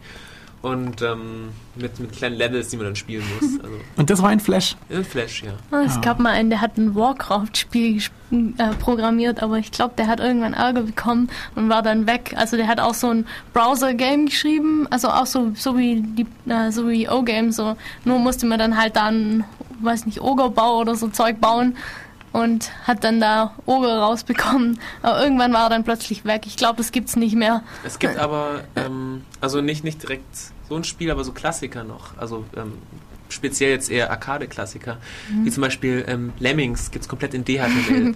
Ja, cool. Zum Lemmings Beispiel. auch süß. Oder, oder, oder Pac ja klar, Pac-Man, Arkanoids, Super Mario möchte ich, möchte ich drauf wetten. Also das ist zum Beispiel. Sogar ohne Flash, das ist cool. ohne Flash gibt's, also Lemmings gibt's ohne Flash. Mhm. Ähm, Mario Vielleicht ist wahrscheinlich zu interaktiv, dass du das ohne Flashen hinkriegst. Ich weiß, Mario steuerst du ja die Person. Bei Lemmings äh, klickst du ja eigentlich nur deine Lemmings an und machst dann eine Aktion drauf. Ich glaube, das ist noch um einiges einfacher, das zu machen, als interaktiv die Keyword, äh, die Keyboard-Tasten abzufangen und dann. Also ich glaube, äh, Mario ohne Flash ist. Äh, ist möglich, Aber kann glaube ich ich. nicht Du auch kannst, Könnt ihr aber gerne sehen. Also das du kannst mit DHTML kannst du Keyboards mit Links Ja, verknüpfen. ja, ich dachte auch. Ja, klar, du kannst es schon. Ich, will ich würde es mal gerne sehen, wie interaktiv das denn wirklich ist. Also, weil ich bin jetzt ein bisschen skeptisch an der Stelle, dass Mario oder so ein, so, ein, so ein Plattformspiel mit Laufen und nebenher, ja, das möchte ich gerne mal sehen. Also ich habe schon bis hin zu Doom-Clones gesehen. Das war allerdings dann auf Basis von einem Canvas-Plugin oder nicht Plugin, von Canvas Tag. Äh, Das ist eine Erweiterung von HTML, ich glaube aus der HTML5-Ecke, ähm, äh, wo man mit JavaScript äh, in einem Canvas-Feld ähm, beliebig reinmalen konnte und dann hatten die da einen Doom-Klon implementiert. Ja, okay, das hast du recht. Also Mario müsste eigentlich auch gehen. Und ich denke mal, wenn Google Maps hier das mit interaktiv und hin und her scrollen und so weiter kann, dann kann man da auch ein bisschen ähm, ähm, so eine Mario-Szene hin und her scrollen und da ein bisschen rauf, runter, links, rechts springen und so Zeugs. ich würde aber behaupten, dass Mario mehr Skill braucht als Doom 3. das würde ich mal sagen. Das ist, glaube ich, weil das ist nicht so einfach. Denkt ihr immer alle. Aber Ein es, Sidescroller? ja, du musst ja richtig hüpfen und so. Das ist jetzt, ja. Du hast, Und der- und der du hast Doom- zwei Tasten, die linke und die rechte, das muss man erstmal koordinieren. Bei dem Doom 3, äh, oder nicht bei dem Doom 3, das wäre schön, wenn das im Browser laufen würde. Äh, aber bei Doom habe ich, äh, das war jetzt aber nicht so interaktiv. Du kannst zwar rumlaufen, aber so schießen und so war dann nicht wirklich. Na, das, das, ich glaube, das war nur der Dungeon, da waren noch nicht mal Gegner drin. So. Also man konnte da nur durch die Gegend laufen. Er hat halt dann, er wollte mal einen Proof of Concept schreiben für eine 3D Engine in Anführungsstrichen in JavaScript mit dem Canvas Tag. ja. Akzeptiere ich so. So. Ähm, wir wollten eigentlich ähm, ähm, auf den Unterschied zwischen diesen Heavyweight-Plugins und den reinen äh, originalen Browser-Games kommen. Ähm, also Flash, was wir jetzt schon erwähnt hatten, ein paar Mal für die, die es nicht kennen, ist ein Plugin für den Browser. Und da läuft dann im Browser in einem rechteckigen Feld im Prinzip so eine Art Unterprogramm. Das ist das Flash-Plugin, ähm, ähm, worin, naja, was ist Flash? YouTube, Google Video, Genau. da, die Kann man- machen Flash. Kann man sich auch fast tatsächlich wie ein Video vorstellen. Du hast quasi, ähm, wenn, ich so, so, wenn ich so ein Teil baue, programmiere, dann habe ich ähm, meine Streams und meine, meine, meine Bedingungen. Ich klicke die, die Bilder zusammen und ich mache die Bedingungen so, okay, wenn die Taste gedrückt wird, soll das und das passieren. Die, die, die, die Sachen bewegen sich. Baue quasi mein Film oder mein Flash-Applet und dann liegt das auf meiner Homepage. Und wie ein Bild angezeigt wird oder ein Video angezeigt wird, muss der Browser halt dann dieses Objekt herunterladen auf meinen Rechner und dort wird es dann interpretiert, ausgeführt. Und dann passieren die Sachen. Und Was halt wichtig ist, die reagieren. Differenzierung zwischen, du musst halt den Fokus in das Flash-Applet reinlegen. Also wenn du jetzt zum Beispiel ähm, mit Keywords oder äh, Keyboard oder so äh, abfangen möchtest. Also es ist nicht einfach wie ein Bild als Ersatz zum Bild. Du musst schon reinklicken, damit du, Ja, ja. damit das Flash auch checkt, was du überhaupt möchtest. Also was, was mich immer nervt, gerade bei Flash-Sachen oder generell so Embedded-Kram ist, äh, ich benutze immer sehr gerne die Tabula-Tabs beim Firefox und drücke halt immer Steuerung Tab, weil ich einen neuen Tab abhaben will. Dann habe ich irgendeine Seite, die arbeitet mit Flashs irgendwie, um Bilder anzuzeigen, habe ich auch schon gesehen. Es gibt Leute, die benutzen für ihre Links, die sie irgendwie mit einem Verlauf hinterlegt haben, Flash. Oder Werbebanner. Ja, genau. Dann drückst du Tab, also ähm, äh, Steuerung, Steuerung T, Steuerung T und keine Tabs gehen auf, weil deine Tastatureingaben das Flash-Applet schluckt und nicht der Browser kriegt. Ja. Das ist ätzend, das Ding. So, was von auf. Na gut, okay. Ja, aber solche Probleme ergeben sich dann, wenn ich nicht mehr, naja, es, ich würde fast behaupten, dass solche Flash-Applikationen dann nicht wirklich mehr Browser-Apps sind, obwohl sie natürlich dann doch zum, als Browser-App äh, klassifiziert werden normalerweise, weil sie ja im Browser laufen, aber es hat nichts mehr damit zu tun, dass man da jetzt mit DHTML und Ajax und JavaScript äh, Programme zusammenbaut. Also meiner Meinung nach ist es das gleiche wie bei Java. Ähm, wenn, wenn du nicht JavaScript, sondern Java, ein Java-Programm hast, Mhm. ein Applet zum Beispiel, Ja. äh, der Browser liegt da. Ja, es wird, es wird eigentlich, es ist, eine, es ist ein extra Interpreter, ein Programm, Mhm. das eben die Sachen ausführt. Ob das jetzt im Browser läuft oder nicht, ist mir egal. Das ist genauso äh, Jacke wie Hose, wie eine PDF ex, äh, externe im Adobe Reader geladen wird oder wie sie jetzt im Browser drin ist. Das ist trotzdem der Adobe Reader, der diese PDF liest. Und das hat mit dem Browser dann nicht mehr so viel zu tun. Und bei Flash und Java ist es eigentlich ähnlich. Aber man, man, man zählt es trotzdem zu den Browser-Apps, weil das Ding aus dem Internet kommt und da auch irgendwie dann ausgeführt wird. Na, also bei Java Applets habe ich zum Beispiel nie gehört, dass man leider von einem Browser-App gesprochen hat, Nicht? sondern bei Java, bei Java Applets hat man immer nur geflucht, oh, jetzt kommt wieder die JVM. Wohingegen aktuell, man ist es halt ein Trend aktuell. Ähm, neben diesem Flash gibt es jetzt da gerade aktuell eine ganze Reihe von, äh, von neueren Kandidaten, zum Beispiel dieses Silverlight von Microsoft, die möchten da in den Browser reinkommen und Browser-Applications mit Silverlight, Silverlight äh, ist, umsetzen. Silverlight ist so eine Art kleine abgespeckte Version von .NET. Ähm, Also was, immer noch riesig. ja, immer noch riesig. Ähm, ähm, was, jetzt müsste man eigentlich nochmal .NET einführen. Das ist halt eine Programmierumgebung fürs, fürs Windows. Äh, Und das eben klein zusammengeschrumpft als Programmierumgebung für ähm, kleine Browser-Applications. Das positionieren sie gerade gegen Flash oder es gibt von äh, Adobe das Air. Ähm, Adobe hat auch Flash schon. Ja, Adobe hat schon Flash. Die wollen jetzt äh, mit dem Flash halt mehr machen und bauen das jetzt auch irgendwie äh, aus mit besseren Videocodecs und mit der Möglichkeit, Standalone-Programme zu schreiben äh, und mit irgendwelchen schnelleren Interpretern und, und äh, Just-in-Time-Compilern etc. pp. Also das ist, ähm, ja, da schließt sich fast schon wieder der Kreis. Ähm, das nennt sich dann Rich Clients. Ähm, ähm, und ist dann schon wieder der Trend weg vom Thin Client. das heißt, man hat nicht mehr nur den ganz dummen primitiven Browser ähm, beim User sitzen, der dann äh, nur HTML anzeigt und Bilder anzeigt und ein paar Klicks zurückgibt, sondern man hat halt auf dem Client wieder mehr Intelligenz, mehr Prozessorpower, mehr Möglichkeiten irgendwie äh, zum Beispiel auf Hardware zuzugreifen. Es gibt dann eben äh, Videocodecs, die Hardware beschleunigt sind. Man kann sich zum Beispiel vorstellen, 3D-Geschichten zu machen, dann, die halt dann im Browser laufen, aber mit nativen Code arbeiten können, um Performance zu bringen, um beispielsweise auch Dateien speichern zu können. Das ist ein ganz wichtiges Thema. Ähm, und da werden die Anwendungen jetzt immer ja, heavier, also immer, immer, immer schwerer und Ressourcen Mehr, mehr auf Client-Seite. mehr auf Client-Seite, genau, genau. Also der Trend wird in die andere Richtung. Dasselbe gibt es aber auch, glaube ich, von Mozilla. Also das ist dieser X, der Soul Runner. Der hieß er früher. Jetzt, glaube ich, heißt er Prism. P-R-I-S-E-M. Äh, das E weg. Egal.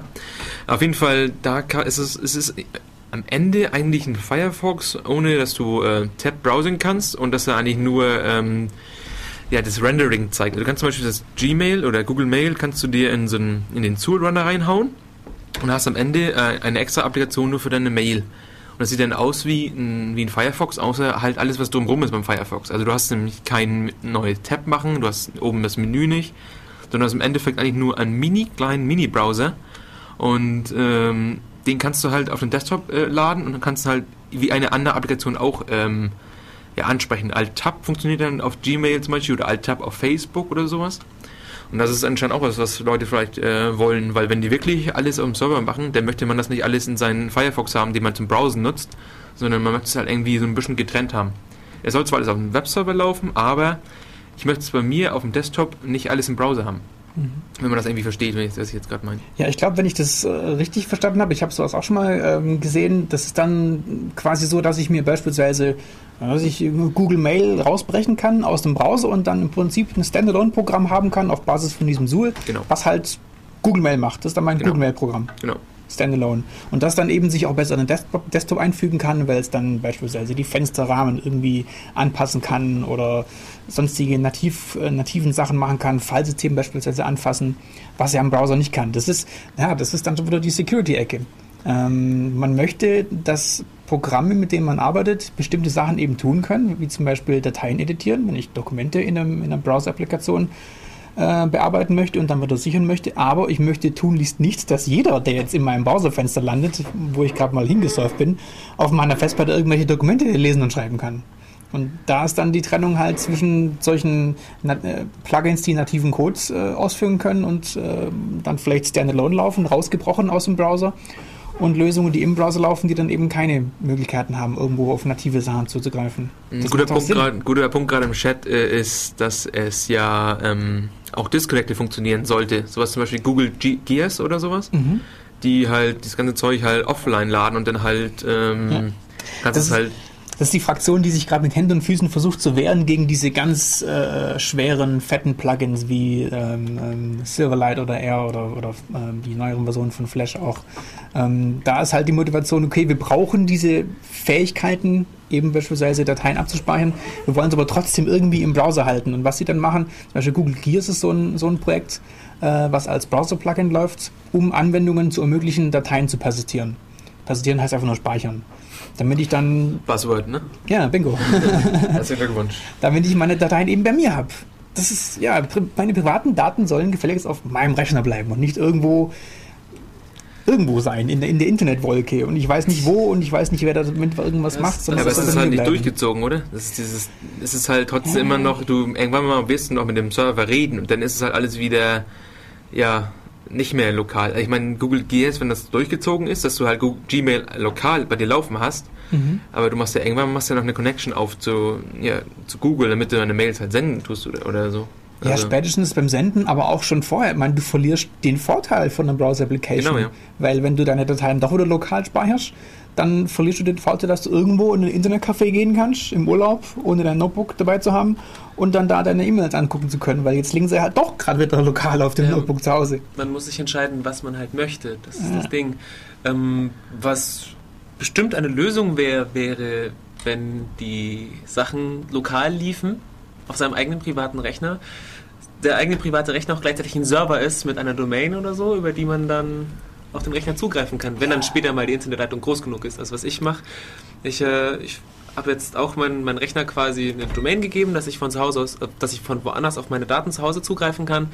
Und äh, es ist der absolute Albtraum, weil ich halt einen mickrige Upload habe. Das heißt, selbst wenn ich dann meine Daten auf meinen Rechner habe und brauche die mal kurz, dann muss ich dann trotzdem irgendwie im dummen Fall zwei Stunden warten, bis ich sie mal kurz äh, Ja. remote gelesen habe, weil äh, mein Rechner, mein, meine Internetverbindung zu schlecht ist. Und Das ist keine Option derzeit, genau das ist aus diesem Grund. Ja, glaub, der ist Ja, das schlecht. ist vielleicht schon doch eine Option, wenn du einfach nicht äh, immer davon ausgehst, dass du, oh, auf einmal brauche ich meine E-Mails. Wenn du vorher wenn du vorausdenkst und ähm, das System so aufbaust, dass du konstant immer mit dem Server syncst, egal wo der steht, aber ob, ob er bei dir lokal die Sachen schickst oder sowas. Ich habe zum Beispiel E-Mail so genutzt, dass ich mit POP3 meine Mails abgeholt habe, auf dem IMAP-Server gelegt habe und diesen IMAP-Server auf äh, mehreren Clients wieder über Offline-IMAP äh, ich habe die Mails halt immer lokal gehabt auf dem Server. Ich hatte eigentlich meine Mails überall und alles hat immer miteinander gesynkt. Das ist natürlich irgendwie jetzt nicht ganz äh, IMAP oder ganz POP3, sondern es ist ein Mischmasch, weil das einfach ja, erstmal macht Spaß und zweitens äh, es ist halt, wie gesagt, es ist nichts nichts für jeden, weil du musst halt echt einige Programme laufen lassen oder und brauchst du einen Demons. Server oder sowas. Ja, das wollte ich gerade fragen. Ist es dann dein IMAP-Server? Ja. Na gut, aber das ist dann wieder der Punkt. Das kann sich nicht jeder leisten. Also bei uns jetzt hier, ich habe einen Server, Christine, du hast einen eigenen Server. Mav? Ja. wir haben alle eigene Server, dann können wir sowas machen. Aber Nee, nee, es ging Dollar mir darum, End-User hat sowas nicht. Es ging mir jetzt darum, dass du halt, du kannst ja im Endeffekt auch ein eigener Server sein, wenn du eine DSL-Leitung hast. Wenn du halt konstant immer syncst und alle Maschinen, die du hast, sind, äh, synken sich regelmäßig, dann musst du ja jetzt, in dem Fall, dass du jetzt eine ganz neue Mail haben müsstest, musst du ja nicht viel synken. Dann musst du eigentlich Bei mir nur. nicht, aber wenn du dann gerade mit, mit Photoshop oder sowas oder nimm mal an, du hast mit Photoshop ein Plakat gemacht. also ein richtig schönes DIN A1-Plakat mit Photoshop. Dann ist das ein paar hundert Megabyte groß und das synkt dann und dann kannst du erstmal einen Tag nicht mehr ins Internet, weil deine Leitung dicht ist, bis das Ding gesynkt ist. Und das ist halt dann Work. Okay, klar. Ich sage ja nicht, dass es die Lösung ist für alle, weil das ist halt ein E-Mail-Problem und Ja. komm halt die E-Mail-Lösung. Im Prinzip ist es eine tolle Sache, weil bei E-Mail ist das Problem schon quasi gelöst durch diesen IMAP. Das, was IMAP macht, ist an sich von der Sache her eine extrem super äh, Geschichte. Ich kann Bis auf, dass IMAP ja äh, niemals richtig implementiert wird. Gibt es ja dieses schöne Gerücht oder wie das heißt. Der Typ, der IMAP erfunden hat, genau, irgendein so eine Uni-Professor da, der sagt ja, alle IMAP-Implementationen sind broken, alle außer seiner natürlich. und, äh, und da gibt es halt, es gibt ja auch irgendwie, keine Ahnung, es gibt ja vier IMAP-RFCs oder vier, vier IMAP-Standarde und dann gibt es halt noch, keine Ahnung, ungefähr 30, 40 Extensions. Du hängst halt ein bisschen dran, wer hat- macht jetzt IMAP richtig. Also das ist halt, IMAP ist zwar ein offener Standard, aber er ist kein Standard, wenn man das so verstehen kann. Also POP3 ist halt ein super simples Protokoll, aber IMAP ist halt nicht so simpel mehr. Richtig. Und das ist halt, Wobei, ähm, noch einen kurzen Schritt nochmal zurück. Mhm. Wenn ich meinen eigenen Server habe, dann kann ich da auch meine Web-Applications laufen und muss mir über Datensicherheit relativ wenig Gedanken machen. Wenn ich meinen eigenen Server habe, dann vertraue ich mir selbst auch mehr. Mhm. dann hast du aber nicht so coole du? Sachen wie Google Mail. Ja, wenn, wenn du solche Sachen, das geht, ja, mir geht das. Ich, ähm, da geht's so ganz nett, also ich habe äh, benutzt Jabber und ich bin öfter bei Freunden und die haben keinen Jabber-Client installiert. Und wenn ich dann mal auf ihrem Rechner bin, ist mein Schritt normalerweise erstmal einen Jabber-Client runterladen, kurz online gehen und den Jabber-Client wieder deinstallieren, weil ich auf, ihren, auf fremden Rechnern keine Spuren hinterlassen möchte, weil, weil es einfach nicht gehört, einfach Programme bei anderen Leuten zu installieren. Das ist schade. Deswegen hätte ich gern einen Web-Jabber-Client, dass ich einfach nur online gehe, auf meinen Server Jabber starte, dann sehe ich im, Web halt dann, wer online ist. Da gibt es gibt es ein paar schöne Sachen, so richtig schön mit, mit ähm, kleinen Fensterchen und ganz hübsch gemacht. Ähm, ist aber nicht von mir. Das, heißt, da gebe ich ungern mein Passwort ein, weil ich gar nicht weiß, wer das macht. Mhm. Da gibt es ein paar, die können re relativ viel. Und äh, dann habe ich mal geguckt, okay, was gibt es denn da für Open Source Lösungen, so, die ich bei, meinem Server installieren kann. Da gibt es dann zum Beispiel J, JW-Chat oder sowas. Das sieht aber irgendwie hässlich aus. Und so schön wie Google Mail sowas macht, oder ist es halt nicht. Oder mein Mailer, den ich habe, ähm, äh, wir benutzen Skrill Mail. Passt wunderbar, super spartanisch, aber ist halt super spartanisch. Also ähm, du hast halt dann viele Features nicht. Ich hätte zum Beispiel gern Tags. Ich würde meine E-Mails gern vertaggen, damit ich schnell was finde. Ich würde To-Do-Listen machen wollen. Ich würde keine Ahnung was anders suchen können, wie es zum Beispiel mit, mit, mit dem Mail-App von, von macOS X geht. Habe ich aber bei Skrill Mail nicht. Google Mail ist dann teilweise schon besser, das kann schon mehr, will ich aber nicht benutzen. Weil, oder außerdem gibt es nicht auf meinem, für, gibt's das nicht für meinen Server und das ist halt dann wieder scheiße. Wobei Google, Mail, äh, Google verkauft, glaube ich, die Google Apps irgendwie als Produkt auch. Ich weiß bloß nicht genau, wie viel dann wirklich lokal läuft und was dann doch wieder zu Google Meinst du jetzt Google for your Domain oder? Ja, ja, richtig. Aber da das war ist, irgendwas. das ist aber, glaube ich, ich habe es nicht, nicht selber getestet, aber so mein Verständnis ist, dass du deine Pass, dein, dein POP3 oder dein IMAP-Passwort angibst bei Google, äh, also gmail.com slash a, glaube ich sogar. Mhm. Dann gibst du dein Passwort an und der lädt das dann auf äh, ins Gmail rein. Hm. Also im Endeffekt hast du eigentlich das das auch Google- nix. Ja, du hast eigentlich im Endeffekt äh, noch schlimmer, dass du du hast ja du gibst eigentlich alles weg. Ich weiß nicht, ob Mhm. den noch dass die Werbung einblenden oder so, weiß ich jetzt nicht. Oder ob es Geld kostet, weiß ich auch nicht. Auf jeden Fall du gibst dein Passwort ein, machst also noch mehr was äh, eigentlich was du bei. Gmail machst und hast dann am Ende halt ein, ein Web-Interface für dein ja, Mail, für deine Mail. Das ist dieses nervige Problem bei diesen ganzen äh, neuen Internetfirmen, die kostenlose Sachen anbieten. Das ist nicht kostenlos. Das ist, ist, ist man bezahlt einfach mit seiner, Seele. Ähm, ja, mit seiner Aufmerksamkeit. Sprich, ähm, äh, man kriegt alles geschenkt, muss aber damit leben, dass äh, die Provider einfach auch alles haben wollen. Sprich, die ganzen User-Profile, was interessiert mich, was lese ich, wo gehe ich hin, von wem kriege ich E-Mails.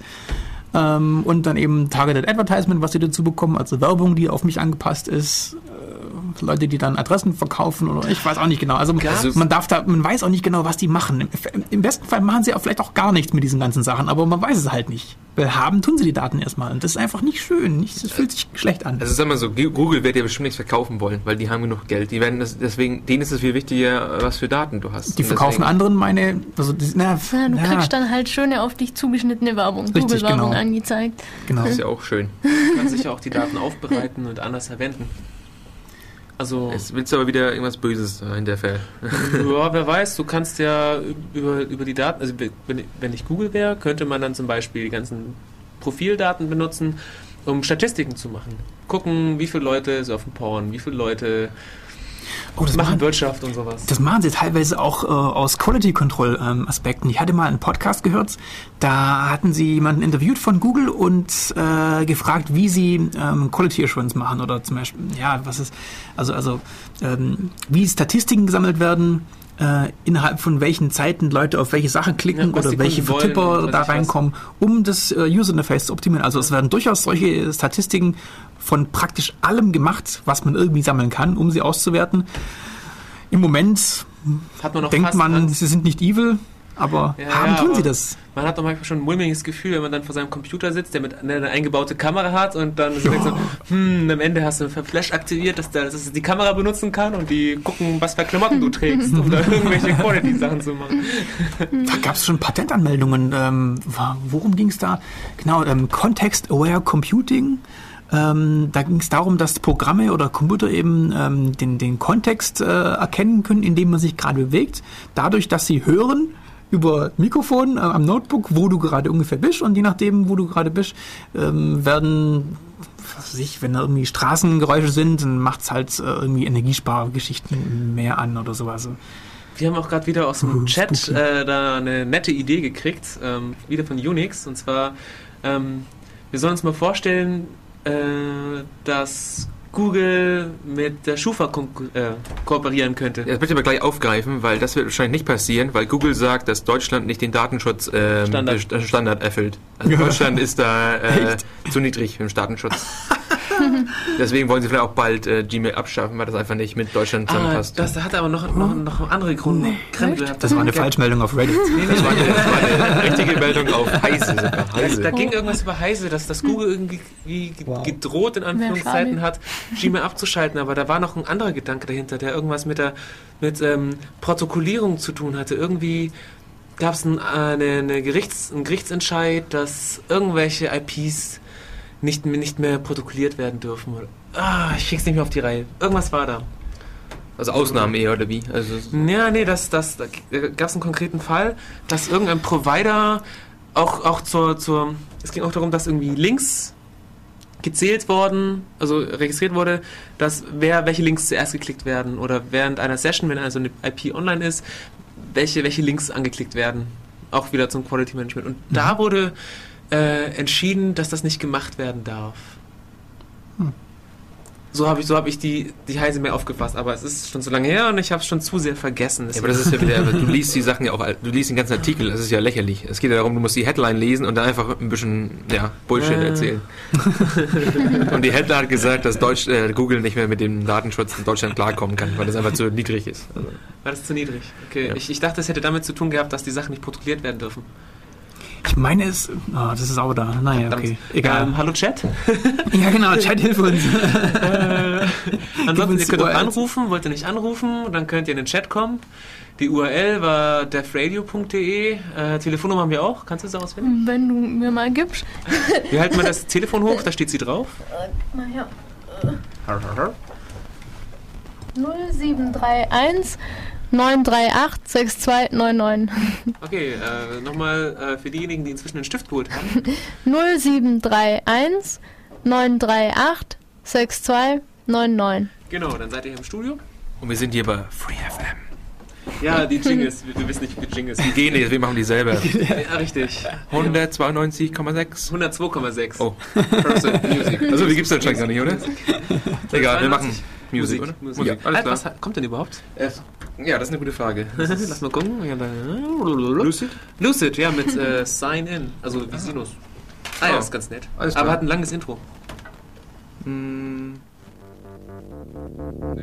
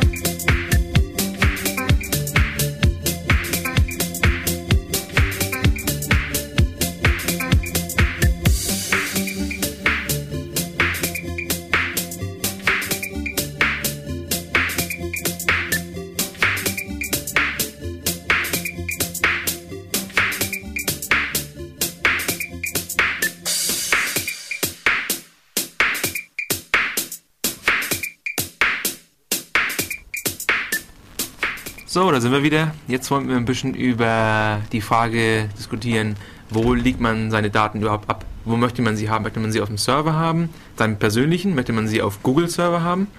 Möchte man sie lokal immer dabei haben, wie zum Beispiel bei einem iPod oder sowas?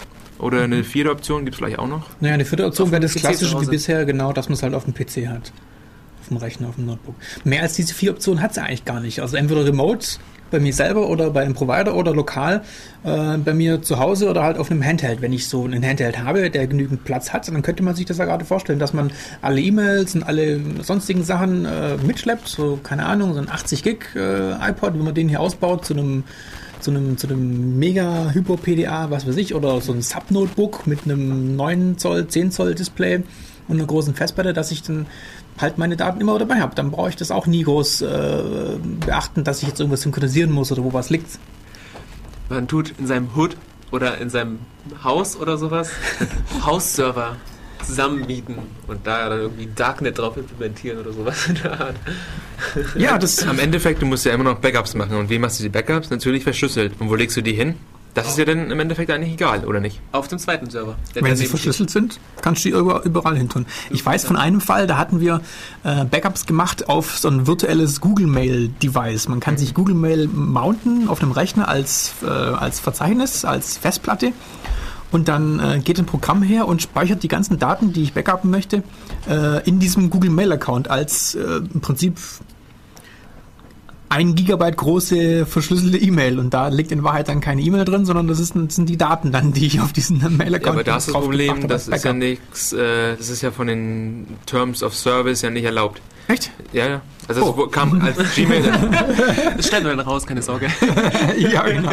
ja gut, in Deutschland weiß ich nicht, ob das Hand Ich mach sowas ja nicht, ich habe sowas nur gehört. Ja, das kam ganz am Anfang, als Gmail FS rauskam, da kam gleich Version 2, kam gleichzeitig dann auch, ja, äh, Gmail findet das nicht gut. Ähm, und denn das als Backup zu nutzen, Oh, wir haben ein Telefon. ja, das weiß ich aber nicht, Ähm, wie das geht. ja, einfach abheben. Geh einfach ran. Hallo? Bist du jetzt im Radio, glaube ich? Hi, Grüß ich dich. bin der Unix aus dem Chat. Ah ja, nett. Moment, äh, der Michael muss noch seinen Kopfhörer anziehen, damit er euch hören kann. So, habe ich. Hi. Okay. Ja, was gibt's denn? Ja, was ich sagen wollte ist, und zwar, wir müssen ja begreifen, was diese, was Google oder die Provider, was das sind. Das sind ja eigentlich nur Dienstleister, die für mich, ähm, genauso wie mein Internetprovider, Daten von A nach B bringen. Und meine Daten, die müssen, die dürfen immer nur mir zugänglich sein. Und da muss man eigentlich mehr Sensibilität schaffen für die Leute, dass Daten immer nur verschlüsselt verschickt werden. Und dann haben wir ja gar kein Pro Pro- Problem damit, wo sie denn physikalisch liegen, weil sie ja nur für mich zugänglich sind. Da gibt's aber zwei Probleme. Ähm, erstmal, das eine Problem ist mit Verschlüsseln. Ich weiß jetzt, dass in, in Britannien zum Beispiel ist es oder wird es so passieren, dass man zum Beispiel sein Passwort rausgeben muss, wenn verlangt wird, richterlich. Also da kann man zwar verschlüsseln, aber na gut, okay, gegen den Staat. Das Na gibt's gut, aber okay. schon länger, das nennt sich RIP. Also, Das ist ja nicht so, das ist ja Ist nicht das weiter so eine? schlimm. Wichtig ist ja, dass du selber entscheidest oder, oder dass du selber dabei bist zumindest und weißt, wer denn an deine Daten kommt. Und Weil, weil wenn, wenn du dann gerichtlich gezwungen wirst, das Passwort rauszugeben und so weiter, ist es ja, Ja, okay, nicht so schlimm, als, als wenn dann hinterrücks das der Provider für dich tut. Ja, das ist richtig. Aber dazu kommt eben noch, ähm, du hast gerade gesagt, dass man die Leute eben darauf ähm, schärfen sollte. Aber ich denke, gerade wenn du einen Dienst häufig benutzt, dass da eben dann das, ähm, dass man da abstumpft. Zum Beispiel Telefon. Heutzutage kümmern sich relativ wenig Leute, was mit ihren ähm, Telefongesprächen passiert. Ich meine, äh, die Telekom oder Arcor, wie auch immer, sind auch Provider, die meine Daten, in dem Fall das Gespräch, von einem Punkt zum anderen Punkt bringen. Aber dass man da irgendwie abgehört werden könnte, denken relativ wenige. Ein paar Paranoide sicher nicht, aber sonst redet man alles, was man möchte, unverschlüsselt über das Telefon. Und ich denke auch gerade bei so Sachen wie E-Mail oder ähm, Internet, so Sachen, die man täglich verwendet, dass da eben das ähm, Gefühl abstumpft auf Sicherheit, weil man sich prinzipiell immer privat fühlt. Und ich glaube, da ist man ganz schwer dran, die Leute irgendwie zu sensibilisieren. Zumal man auch nichts zu verbergen hat. Nein, das ist nicht zum einmal nichts zu sagen. Aber prinzipiell, Anrufer, du hast völlig recht. Ähm, es kann ja auf jeden Fall nicht schaden, alles zu verschlüsseln. Also insofern ist es ein ganz guter Punkt. Ähm, Ob es natürlich dies, das Allheilmittel ist, ist äh, in meinen Augen eher die Frage, weil wir hatten es vorhin mit den Verbindungsdaten, dass die Verbindungsdaten durchaus genauso schlimm sein können, wenn man die irgendwo verliert oder wenn die irgendwo in falsche Hände geraten. Also den Inhalt zu verschlüsseln ist ein absolut guter Tipp und äh, da können wir auch guten Gewissens dazu aufrufen, Leute, verschlüsselt alles, was ihr nur irgendwie könnt, wenn ihr es irgendwie in irgendeiner Form online gibt. Ähm, Der Punkt Naja, ist halt, der, ob es reicht. Ja, mein Punkt war nicht nur, dass wir diese, diese verschiedenen Layer sozusagen trennen. Das heißt, unsere Daten, Ah. äh, denn die, die Kommunikationsplattform und die, die Provider und halt und den Staat, den, den sowieso noch ganz außen vor. Dass wir diese Layer trennen und nicht immer den E-Mail-Provider immer, dass er immer grundsätzlich mit unseren Daten was zu tun hat, immer zusammensetzen, sondern einfach denn, dass wir das konkret trennen und dass also unsere Daten sind, können prinzipiell müssen technisch so gelagert sein, dass sie immer nur uns zugänglich sind und niemand anders. Also dass er sie maximal löschen kann, aber halt nicht darauf zugreifen kann. Und dass und dass der, dass die alle ganz, ganz gesamten Anbieter mit ihren Dienstleistungen einfach nur dafür da sind, die Daten von A nach B zu bringen oder sie eventuell zu konvertieren oder also in andere Formate zu bringen. Nur klar, das- dafür. Aber niemals äh, Ja, das wollen wir natürlich, aber wie willst du das äh, nachprüfen? Naja, die Bezeichnung für sowas ist das Postgeheimnis. Nee, sowas das gibt es ja theoretisch. Ja, das Postgeheimnis zum Beispiel, aber das gleiche wäre ja auch das mit dem, dass ja diese ganzen Protokolle total, also man hat sich das mal gedacht, um, wie gesagt, um öffentlich Dokumente auszutauschen unter Forschern, dafür wurde es ja mal entwickelt, das HTTP und heute machen wir damit Sachen, die, äh, was einfach nur Hack sind. Irgendjemand hat mal gesagt, ey, guck mal hier, ich kann mit den, den Sachen, kann ich das und das er erreichen, was in, im ersten Moment ein cooler Hack ist. Aber sobald das irgendwelche Marketingleute sehen, irgendwelche Firmenbosse und dann aufs Geld schauen, dann, dann halt einfach nur da oben drauf bauen, auf, auf Zwang, ohne darauf zu achten, dass es dann auch noch vernünftig ist. Sondern wir brauchen einfach vernünftige Protokolle, auch eine vernünftige Gesetzeslage, was mit Daten ist, wer Daten äh, erheben darf und wer sie verarbeitet weitergeben darf. Also das muss eigentlich richtig neu designt werden und allgemein auch, nicht nur jetzt für Internet, sondern für Telefon, Internet, für sämtliche digitale Kommunikation eigentlich. Müsste das komplett neu designt werden, von oben bis unten runter gedacht werden, sodass man einen Datenschutz hat, man hat vernünftige Protokolle, man hat Web-Applikationen, die auch funktionieren, also von der Performance her und auch äh, allgemeingültig sind durch Standards. Das müsste eigentlich erreicht werden. Wobei das äh, mit den Gesetzen äh, neu, neu designen ist so ein Problem. Ich, äh, es ist, glaube ich, relativ selten, dass Gesetze zurückgenommen werden. Mit Gesetzen ist es wie mit, mit meinen E-Mails. Die sammeln sich und sammeln sich und gammeln dann irgendwo rum. Na, das Schlimme so ist zurzeit bei den Gesetzen, dass alles, was neu reguliert wird, eben schlimmer wird. Gegen- Wir sind da gerade äh, mit dem CCC zum Beispiel, in, vor kurzem gab es diese Demonstration in, in Berlin äh, für mehr Datenschutz. Ähm, wie hieß es nochmal? Vorratsdatenspeicherung. Genau, Freiheit Freiheit statt statt Angst, genau. www.freiheitstattangst.de, schaut mal nach. Ja, und eines der, der, der, So der 15.000, 20.000 Leute in Berlin haben demonstriert. Das war richtig, richtig groß. Dummerweise haben da gerade in Burma äh, irgendwelche Mönche protestiert, deswegen kam es nicht wirklich groß in der Presse raus, obwohl wir auch eine ganze Menge Leute da hatten in Berlin. Aber eines der ähm, Topics da war im Prinzip, dass wir hier äh, das Grundgesetz verteidigen müssen. Denn laut Grundgesetz, beziehungsweise laut der Interpretation von, äh, was ist das Bundesverfassungsgericht zum äh, Volkszählungsurteil, haben wir ein Recht auf äh, informationelle Selbstbestimmung. Und das würde uns im Prinzip äh, zusichern, dass wir mit unseren Daten selbst bestimmen können, wo sie landen, wie sie verarbeitet werden. Und im Prinzip müssen wir zurzeit eher das verteidigen, was wir im Prinzip schon haben. Und die ganzen Neuregulierungen machen alles noch schlimmer. Das ist ganz merkwürdig zurzeit. Aber wir sind in dieser Phase gerade, dass sowas alles neu reguliert wird. Insofern, ja, völlig valider Punkt. Ähm, die Frage ist nur, ob es besser oder schlechter wird durch die Neuregulierungen, weil dadurch, dass diese Daten äh, inzwischen in so starkem Maße anfallen, ähm, entstehen auch in sehr starkem Maße diese Begehrlichkeiten, das haben zu wollen. Und natürlich immer mit guten Gründen, das ist natürlich immer noch dazu da, Terroristen zu fangen, etc. Aber naja, ich meine, es hat durchaus mal einen Genau. Grund gehabt, dass wir informationelle Selbstbestimmung bekommen, dass wir Postgeheimnisse haben. Und nur weil es jetzt einfach geworden ist, äh, sowas wie ein Postgeheimnis in, in einem virtuellen Raum auf, in, in einer riesigen Skala zu brechen, ohne dass jemand mitbekommt, heißt es nicht, dass wir das tun sollen oder wollen. Auch So. wenn es ein paar gute Zwecke hat oder ein paar Genau. gute Ergebnisse bringen könnte. Das, wir wollen das nicht, dass es in diesem großen Maß komplett geändert wird. Aber wenn wir die Technik haben, müssen, müssen sie doch auch einsetzen. Ja, ja, schon klar. Nee, aber das ist, das ist genau richtig. Und zwar den Punkt, den du gerade angesprochen hast, ich glaube, der ist, der ist wichtiger als alles, was wir bisher besprochen haben. Und zwar, dass diese, dies, dieses, dieses, diese Information, der Datenschutz, das ist nichts, was wir haben wollen, sondern was wir eigentlich schon haben. Ja, Also nur verteidigen müssen. Und die Gegner aus Wirtschaft und Politik äh, wollen uns ja nur einmal einreden, dass wir da irgendetwas haben wollen, was es noch nicht gibt und dass wir damit äh, irgendwas Böses wollen. Also das, das genau, das hat nicht, das, darüber habe ich so noch gar nicht gedacht. Genau, wir haben das ja eigentlich schon, wir müssen es ja nur verteidigen. Das Das, muss man glaube ich auch den Leuten klar machen. Das ist klasse, dass du da angerufen hast und das reingebracht hast, weil wir hatten eigentlich heute nur so ein bisschen Technikgeschichten, ein bisschen äh, Spaß etc., nicht viel Politik und das ist gut, dass man es noch reingebracht hat. Klasse. Cool. Magst du noch was loswerden? Leute grüßen oder hast du was am Herzen liegen? Nee, von Leute grüßen über, über die Medien halt nicht so viel. Ja, wobei die Leute schon drauf abfahren irgendwie. Also, sobald man irgendwie, sobald der Name irgendwie im Radio vorkommt, muss man sofort aufzeichnen und guck mal, guck mal, ich war im Radio. Also, also mir geht's schon so. Du implizierst, dass jemand seinen Klarnamen hier sagen möchte.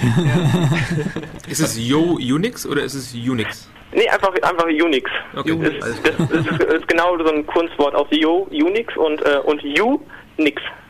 Alles klar, das finde ich nämlich gut. Okay, Okay, wir danken für den. Anruf. Ja, Kein. Problem. Ciao. Ciao, ciao. Okay, toll. Super Anruf. Ja. Ruft nochmal an. So, sowas haben wir echt gern. Finde ich gut. Ähm, wo sind wir stehen geblieben? Ich weiß es nicht, aber ich kann, äh, mir ist gerade eingefallen, als wir schon fast fertig waren hier, ähm, es gibt, glaube ich, auch von technischer Seite, also nicht nur von politischer Seite her, ein, ein, ein, ein Projekt, wobei das nicht eingeschlafen ist, die P3P, die Privacy Blablub Protection Extensions, äh, die sich darum drehen, auf technischer Ebene Daten äh, beim Provider zu deklarieren als privat oder öffentlich. Aber hat auch alles meines Wissens nicht wirklich gefruchtet. Also das ist, das ist einfach noch ein, ein offenes Topic, ähm, wo wir in den nächsten paar Jahren mal schauen müssen, wie die ganzen Regularien da entstehen. Ja gut, dass wir Datenschutz haben, ist halt natürlich auch nicht ganz wahr, oder? Haben Also, sollten. Wir, wir sollten theoretisch. sollten es ja, haben, aber Der Stand der Dinge ist theoretisch so. Also, ja, aber was, ist, denn, was, was, was ist denn das mit dem E-Mail und so? E-Mail werden ja auch überwacht. Nein, nein, in nein, nein, nein, nein, nein. Also, Oder ist es auch nur, nur die... Ähm, Also grob zusammengefasst, wirklich nur ganz grob, ist es zurzeit so, dass ähm, Statistikdaten, Verbindungsdaten nur dann gespeichert werden dürfen, wenn sie zum Zwecke der Abrechnung gebraucht werden oder zu irgendwelchen anderen legitimen Zwecken. Ansonsten dürfen sie nicht protokolliert werden eigentlich. In der Praxis argumentiert man halt dann, ja, ich Was brauche mit das zur Quality Control. glaube ich, gar nicht der Fall ist. Die IP-Adresse muss gar nicht gespeichert werden. Ja, man kann dann teilweise argumentieren, ich brauche das zur Qualitätsüberwachung und hin und her und, und äh, das wird ja nicht benutzt, um irgendwie sonst was zu machen. Aber im Prinzip, ja, theoretisch ist es so, dass diese Daten nicht gespeichert werden dürfen. Wenn sie nicht zu Abrechnungszwecken gebraucht werden. Und was Inhalteüberwachung angeht, Inhalteüberwachung sind wir leider schon soweit, was heißt leider schon soweit? Es ist im Prinzip auch nachvollziehbar, dass dieser Teil ähm, auch gemacht werden soll. Ähm, wenn bekannt ist, dass irgendwo ein Problem ist, dass irgendjemand illegale Sachen tut, was weiß ich, äh, was das jetzt ist, na, was man so alles kennt, also Dollar böse Dinge, dann kann mit richterlicher Anweisung ähm, der E-Mail-Verkehr eines, äh, eines solchen Users abgehört werden. Und sowas gibt's auch schon. Aber an, am Prinzip haben wir auch da immer noch äh, sowas wie ein Postgeheimnis. Zum Beispiel die Uni darf nicht, da kenne ich einen konkreten Fall, äh, pauschal komplett E-Mails automatisiert verarbeiten, um Spam- Spam-Erkennung zu machen und die dann wegschmeißen, sondern muss im Prinzip darauf verzichten, in die E-Mails reinzugucken, ähm, was natürlich die Uni nicht machen würde, sondern ein Programm würde da reingucken und die E-Mails zu bewerten und dann wegzuschmeißen, wenn sie Spam sind. Sowas darf die Uni nicht machen, weil das im Prinzip noch laut Postgeheimnis nicht zulässig ist, da reinzugucken.